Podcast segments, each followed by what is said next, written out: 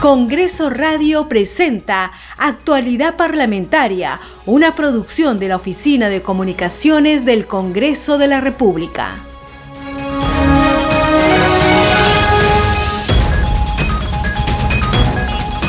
¿Cómo están? Bienvenidos a Actualidad eh, Parlamentaria. Estamos transmitiendo desde la capital para todo el Perú a través de www.congreso.gov.pe.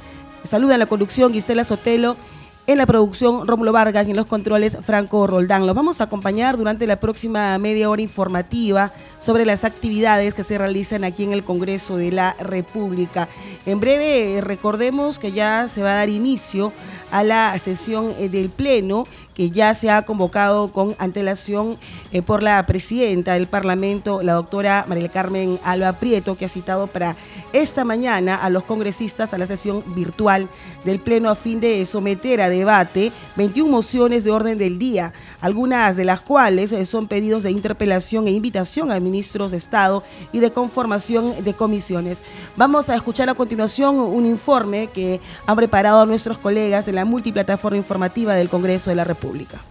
Una moción de interpelación al ministro de Trabajo y Promoción del Empleo, Iber Maraví, y dos mociones que proponen la censura contra la titular del Parlamento Nacional, María del Carmen Alba, son algunos de los temas que figuran en la agenda de la sesión virtual del Pleno convocada para este jueves 9 de septiembre a las 9 de la mañana. Se trata de 21 mociones de orden del día que deben ser sometidas ante la representación nacional. Entre ellas también figura la conformación de una comisión especial investigadora multipartidaria respecto al cobro del concepto de cargo fijo en los recibos del servicio de electricidad en el periodo marzo, abril, mayo y junio de 2020 durante el gobierno del expresidente Martín Vizcarra. La agenda incluye la reactivación de la Comisión Especial Multipartidaria de Monitoreo, Fiscalización y Control del programa Hambre Cero, creada en el Pleno el 11 de marzo del 2021, con el objeto de asegurar la sostenibilidad de los productos alimenticios en el Perú. De igual manera, se propone la creación de una comisión especial multipartidaria de monitoreo, fiscalización, evaluación y control de los programas sociales que forman parte de los ministerios de la mujer y poblaciones vulnerables y desarrollo e inclusión social.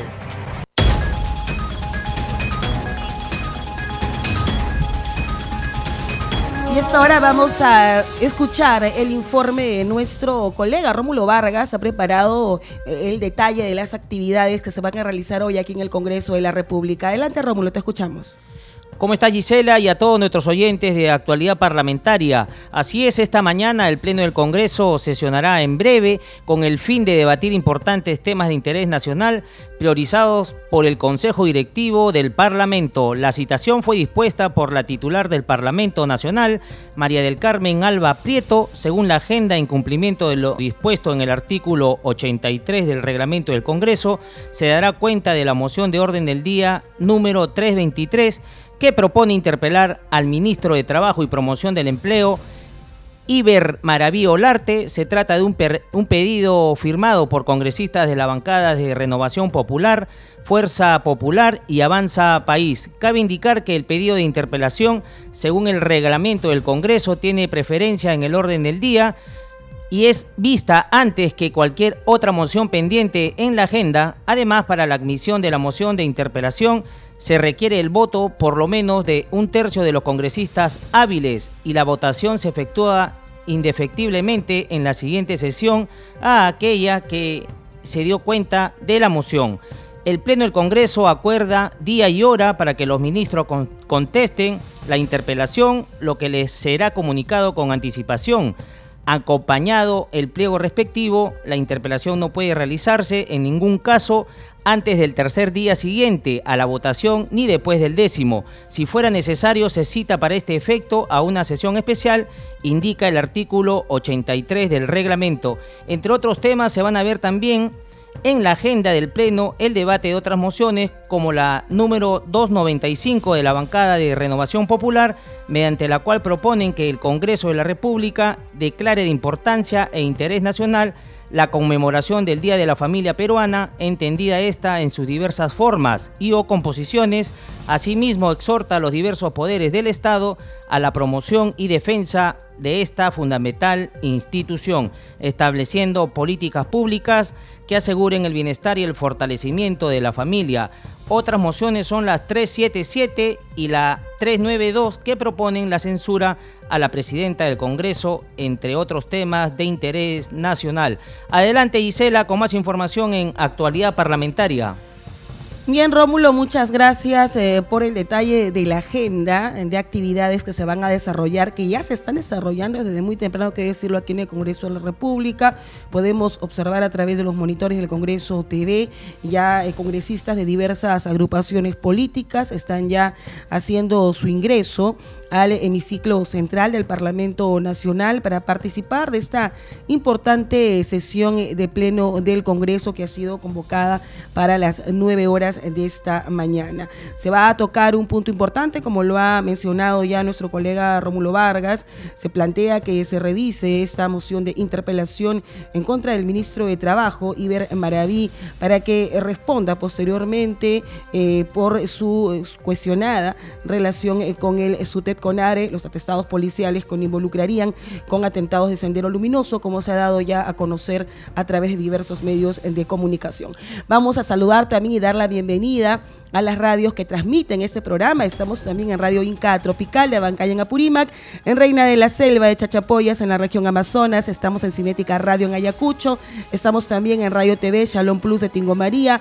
En estos momentos estamos saliendo en vivo también con Radio Las Vegas en Moyendo en Arequipa, estamos en Radio Madre de Dios de Puerto Maldonado, en Radio Amazónica de Satipo en Junín, en Radio TV Perú de Julia Capuno y Radio Amistad de Lambayeque.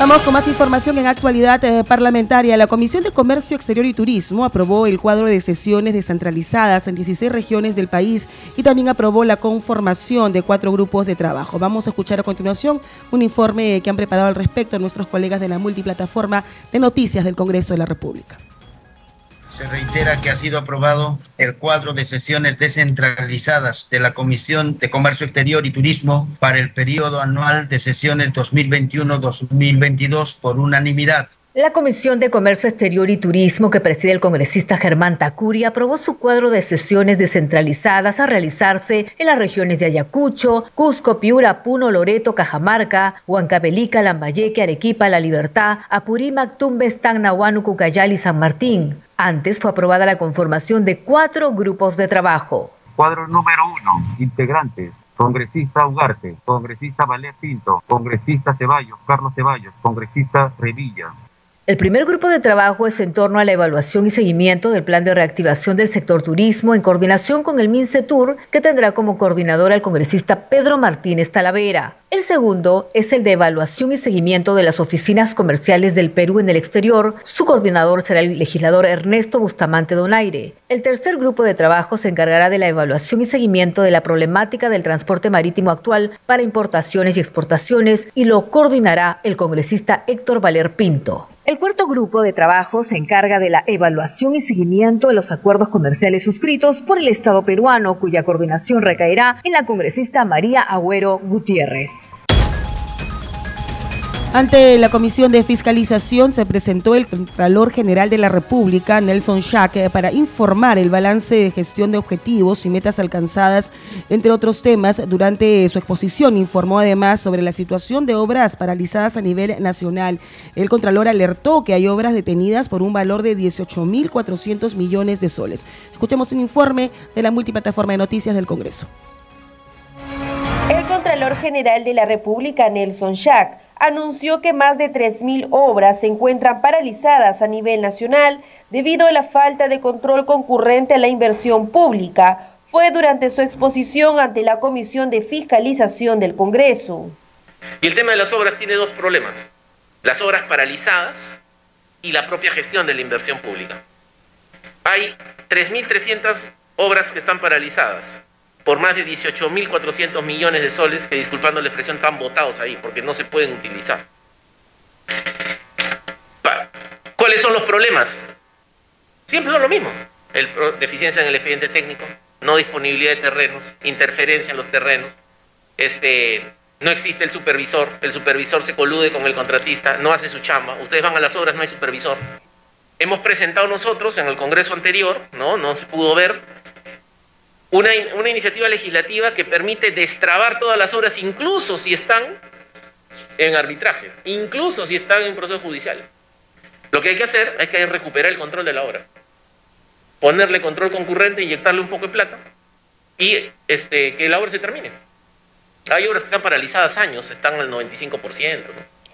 Durante la sesión, el parlamentario Edgar Reimundo expresó su preocupación por la situación de las obras que han sido paralizadas durante estos últimos años. Consideró además que la exposición del titular de la Contraloría fue bastante acertado.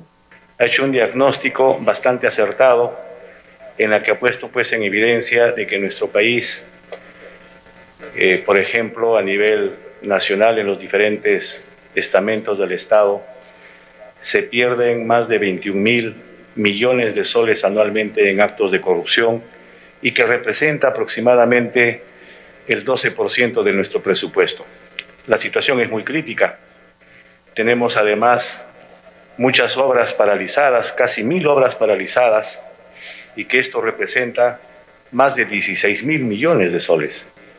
Por otro lado, el Contralor se refirió a lo anunciado por el presidente de la República sobre implementar un organismo que supervise la ejecución presupuestal en las entidades del Estado.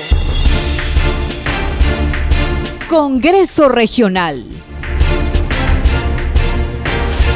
Y esta hora estamos ya conectados a través del hilo telefónico con nuestro colega Josman Valverde. Nos tiene información sobre las actividades que los congresistas realizan en el interior del país. Adelante, Josman, te escuchamos. Gracias, Gisela. Buen día, ¿cómo estás? Así es, eh, hay actividades relacionadas a San Martín y Ayacucho que los congresistas están eh, realizando, sobre todo eh, como parte de su labor de representación. Por ejemplo, la congresista Cheryl Trigoso eh, se ha reunido en las últimas horas con las autoridades de la Municipalidad Provincial de Lamas y ella en este encuentro ha reafirmado su compromiso para apoyar la gestión del proyecto de mejoramiento y ampliación del sistema de alcantarillado en la localidad de Lamas, en el distrito de Lamas y provincia del mismo nombre. Esto va a beneficiar, según lo que se estima, a todos los pobladores eh, y el Ministerio de Vivienda, Construcción y Saneamiento le ha informado a la legisladora que el proyecto ya fue admitido y que está en la etapa de evaluación. Así que ella está reafirmando su compromiso también de realizar un trabajo articulado para que este proyecto se haga realidad y eh, se beneficie básicamente el centro poblado de la comunidad quechua y huaycu. Y ya pasando actividades de Ayacucho, el congresista Enrique Alba también sostuvo una reunión, pero con pobladores, eh, pobladores de Payancanta, del distrito de Coronel Castañeda, en la provincia de Parinacochas, esto es la región Ayacucho. Eh, se han llegado a importantes acuerdos en esta reunión, eh, orientados básicamente a mitigar la contaminación ambiental y de los ríos que surcan en ese territorio andino. Desde el 25 de agosto, según lo que a la información con la que se cuenta, desde el 25 de agosto se paralizó la actividad económica en esta zona a raíz precisamente del bloqueo de las carreteras. Esto fue una medida de reclamo ante la inacción de las autoridades de turno, pero ahora ya se han tomado decisiones y compromisos para el bien de todos, según lo que destaca el congresista Enrique Alba, así que también se está trabajando en torno a ese tema. Son entonces las informaciones, eh, Gisela, relacionadas a estas actividades, que si bien, por ejemplo, hoy en un día de pleno, eh, no dejan de lado los congresistas a fin también de atender a, la ciudadanía, a, sus regiones en el marco de eh, estas actividades de representación que también ellos cumplen a diario. Volvemos contigo a estudios. Adelante. Bien, Josman, muchas gracias. Así es, los congresistas están siempre en contacto directo eh, con los ciudadanos, están por supuesto cumpliendo su labor de fiscalización, de legislación y también de representación. Vamos con más información aquí en actualidad eh, parlamentaria. La presidenta del Congreso de la República, la doctora María Carmen Alba Prieto, recibió la visita protocolar del Comité Ejecutivo de la Confederación Nacional de Instituciones Empresariales Privadas, CONFIEP, encabezada por su titular, Oscar Caipo. A su salida del Palacio Legislativo, Caipo indicó que el encuentro tuvo la finalidad de conocer las prioridades del Poder Legislativo y a su vez eh, brindar información eh, de lo que viene realizando el sector privado. Vamos a escuchar a continuación un informe especial que ha preparado nuestros colegas de la multiplataforma del Congreso TV. La titular del Parlamento Nacional, María del Carmen Alba Prieto, sostuvo una reunión de trabajo con el presidente de la Confederación Nacional de Institutos Empresariales Privadas, Oscar Caipo, quien afirmó su compromiso de seguir generando crecimiento económico en nuestro país. Para tener una conversación con la presidenta de Congreso, conocer las prioridades, conocer más de lo que estamos haciendo del sector privado y el compromiso que tenemos para poder eh, seguir generando crecimiento eh, y poder ayudar a cerrar esas brechas sociales eh, tan necesarias en el país. Nosotros que lo que buscamos y esperamos es que poder tener una relación muy colaborativa con este Congreso.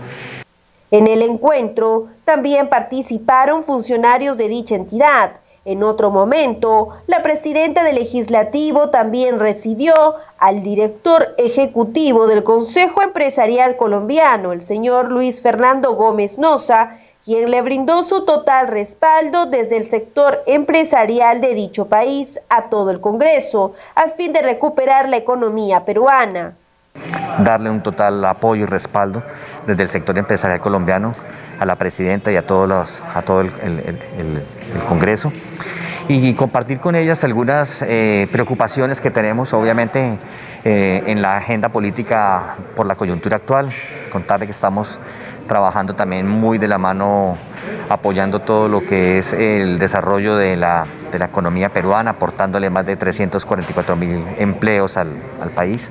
Y queríamos simplemente conocerla, ponernos a su disposición. La cita se llevó a cabo en la sala Jorge Basadre de Palacio Legislativo. Finalmente, la titular de este poder del Estado también se reunió con la presidenta de la Sociedad Nacional de Pesquería, Cayetana Aljovín, para dialogar sobre los problemas que enfrenta este sector empresarial y lograr una concertación económica. Y en otras informaciones, la congresista Norma Yarrow Lumbreras, presidenta de la Comisión de Descentralización, solicitó a la Contraloría General de la República de la lista de las obras públicas que actualmente se encuentran paralizadas, esto con el propósito de ejercer su labor de fiscalización en esos proyectos. Escuchemos un informe del Congreso TV. La iniciativa fue de su titular Norma Yarrow, la presidenta de la Comisión de Descentralización, Regionalización, Gobiernos Locales y Modernización del Estado, consideró que esta información será de mucha ayuda para el trabajo parlamentario. A una solicitud de información a la Contraloría sobre las obras paralizadas en todas las regiones. Ya que quiero eh, hacerles un pedido a todos los congresistas, miembros de esta comisión, y que pertenecen a diferentes regiones, para que hagamos eh, de todos este pedido sobre las obras paralizadas en las regiones a nivel nacional. Recientemente, el Contralor Nelson Schack reveló que existen 3.055 obras paralizadas en todo el país, lo que representa un monto aproximado de 29 mil millones de soles. Frente a esta situación, Jarrow hizo la siguiente recomendación. Cuando retornemos a nuestras regiones y en el caso de los congresistas que somos elegidos por Lima, pedimos por favor que ustedes sean presentes en la semana de representación. Es importante que tomemos como una responsabilidad el saber qué obras están paralizadas para que puedan ingresar a la Comisión de Descentralización por cada una de las regiones. Durante la sesión, la comisión recibió las opiniones de Jorge Antonio Zúñiga Pineda, consejero delegado del Gobierno Regional de Puno, y de Carlos Rúa Carvajal, gobernador regional de Ayacucho y presidente de la Asamblea Nacional de Gobiernos Regionales. Este último informó sobre el proceso de descentralización y las propuestas legislativas de su institución. Finalmente, se informó que la sesión de la próxima semana se realizará de manera descentralizada en Lambayeque. Congreso en redes. Y estamos eh, listos para recibir la información de lo que publican los congresistas en las diferentes plataformas digitales, en las redes sociales, tanto en Facebook, Twitter, Instagram y algunos también en el TikTok. ¿Cómo estás, Estefanía? Te escuchamos. Adelante. Así es, Gisela, muy buenos días. Seguimos aquí viendo todo lo que sucede en el Parlamento Nacional y sobre todo en las redes sociales. Se decía que el congresista Ernesto Bustamante ha publicado un oficio dirigido hoy a la Cancillería del Perú, ha publicado mediante su cuenta de Twitter, citando al canciller a la Comisión de Relaciones Exteriores del Congreso para que explique por qué el Perú restableció las relaciones con República Árabe Saharaui y también las intenciones de romper relaciones con Estados Unidos y expulsar a la DEA. Por otro lado, la congresista Trigoso compartió en su cuenta de Twitter que su compromiso es velar por la correcta ejecución de los proyectos de inversión en el caso de las ciclovías de Tarapoto. La viceministra de Transportes, Verónica Cáceres, ha minimizado el gran malestar que ha ocasionado en la población, mencionó la congresista Cheryl Trigoso en su cuenta de Twitter. Por otro lado, también eh, cabe resaltar que la bancada de Avanza País ha publicado un comunicado por sus redes sociales que dice lo siguiente, habiendo tomado conocimiento de lo sucedido en la Comisión Agraria en la que el congresista Héctor Valer del Grupo Parlamentario Somos Perú tuvo una intervención irrespetuosa, expresan su rechazo ante este comportamiento y exigen a que emita inmediatamente las disculpas públicas por lo sucedido. Por otro lado, el congresista Jorge Montoya publica en su cuenta de Twitter que sigue trabajando por y para todos los peruanos. No podemos perder más tiempo, el Perú nos necesita. Él publica una imagen donde eh, menciona que conformó el grupo de trabajo para la elaboración de la guía con los criterios para establecer los estándares para la elección de los directores del Banco Central de Reserva del Perú.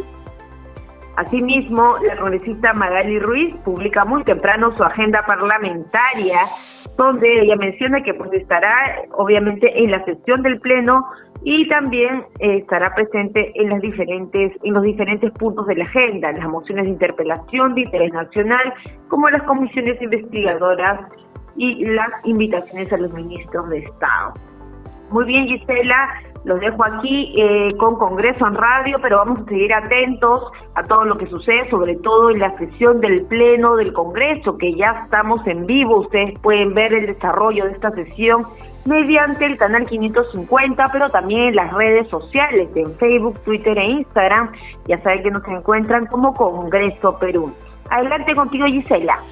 Bien, eh, muchas gracias Estefanía eh, por tu despacho sobre lo que acontece en las redes sociales, lo que están ya también publicando los congresistas en las diversas plataformas digitales. Así es, en breve ya se va a desarrollar esta sesión de pleno que ha sido convocada con antelación por la presidenta del Congreso, la doctora María Carmen Alba Prieto, para las 9 de la mañana. Se tenía previsto el inicio de esta sesión de pleno del Congreso. Podemos observar en imágenes del eh, Congreso TV un número importante de parlamentarios de diversas agrupaciones políticas están ya eh, ocupando sus respectivos escaños. Hoy se tiene previsto someter al debate diversas mociones, 21 mociones de orden del día, algunas de las cuales son pedidos de interpelación e invitación también a ministros de Estado y de conformación eh, de comisiones especiales. Vamos con más información aquí en actualidad eh, parlamentaria. La Comisión de Constitución aprobó por mayoría el dictamen que propone la ley que interpreta la cuestión de confianza regulada en el último párrafo del artículo 100 132 y artículo 133 de la Constitución Política del Perú. Asimismo, en esta comisión, el defensor del pueblo, Walter Gutiérrez, sustentó la iniciativa legislativa que propone regular los deberes de idoneidad y garantía de los derechos humanos de los ministros y ministras de Estado. Escuchemos. Esta iniciativa legislativa parte del hecho de que en el artículo 39 de la Constitución y en el artículo 44 ambos artículos desarrollados ampliamente por el Tribunal Constitucional, se ha establecido que la administración pública es un valor constitucional, es un bien constitucional al que hay que proteger. Porque no estamos hablando de la administración de una empresa donde los riesgos que se pueden asumir con ocasión de la gestión de una administración privada los asumen los particulares. No estamos hablando de una ONG, no estamos hablando de un eh, club deportivo, estamos hablando de la administración pública. Y esto no es una invención, una creación eh, de la Defensoría del Pueblo, como acabo de acotar, esto está señalado expresamente por el Tribunal Constitucional. Pero además, el Tribunal Constitucional, nosotros en la Defensoría del Pueblo, la Corte Interamericana de Derechos Humanos, ha establecido que es una función de los funcionarios públicos, es una tarea de los funcionarios públicos garantizar los derechos fundamentales. Y esto tiene una relación directa con la administración pública, la cosa pública. El fin y el propósito que persigue la gestión pública es materializar los derechos fundamentales. De esta manera hemos llegado al final de la presente edición de actualidad eh, parlamentaria. Nos despedimos, no sin antes agradeciendo a las radios que también transmiten este programa. Gracias Radio Inca Tropical de Abancaya en Apurímac, Reina de la Selva de Chachapoyas en la región Amazonas, Cinética Radio en Ayacucho, Radio TV Shalom Plus de Tingo María, gracias Radio Las Vegas en Oyendo en Arequipa por transmitir en simultáneo este programa. Gracias Radio Madre de Dios de Puerto Maldonado, Radio Amazónica de Satipo en Junín, Radio TV Perú de Julia Capuno y gracias Amistad de Lambayeque. Nos despedimos y los invitamos también a seguir en nuestra programación a la una de la tarde. No se olviden, al instante desde el Congreso con Danixa Palomino y a las 7 de la noche a través de las ondas de Radio Nacional. Estamos junto a Rómulo Vargas con Al Día con el Congreso. Conmigo será hasta mañana. Permiso.